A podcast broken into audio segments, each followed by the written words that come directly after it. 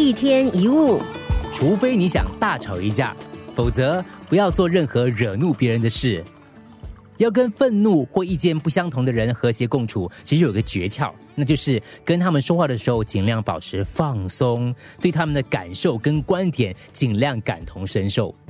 这不代表你必须接受他们的奇怪想法哦，而是意味着你是思绪清晰而且专注，能够让其他人安心做他自己。认为每个人都应该跟自己有相同的思考跟感受，是天真而且有点自我的想法。相信每个人都会认同自己的观点，也很荒谬。一个人思想变成熟的征兆之一，就是了解到每个人都有独立的动机、欲望跟感受。遇到言语攻击的时候，不要用言语来反击。你应该做的第一个回应，就是站在对手的立场，从他的观点来看待当下的情况。和气道秘籍当中写到这段话，他说：“这么回应，无论肢体或言语，都能够消除敌意，让攻击者失去瞄准的目标。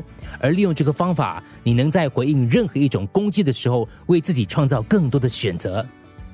如果坚持己见的人试图要激起我们的回应，或者没有和解的意思的时候，我们还是要借着保持放松，让对方做自己，化解冲突。”这个时候表达反对的意见，只会挑起没有意义的争论。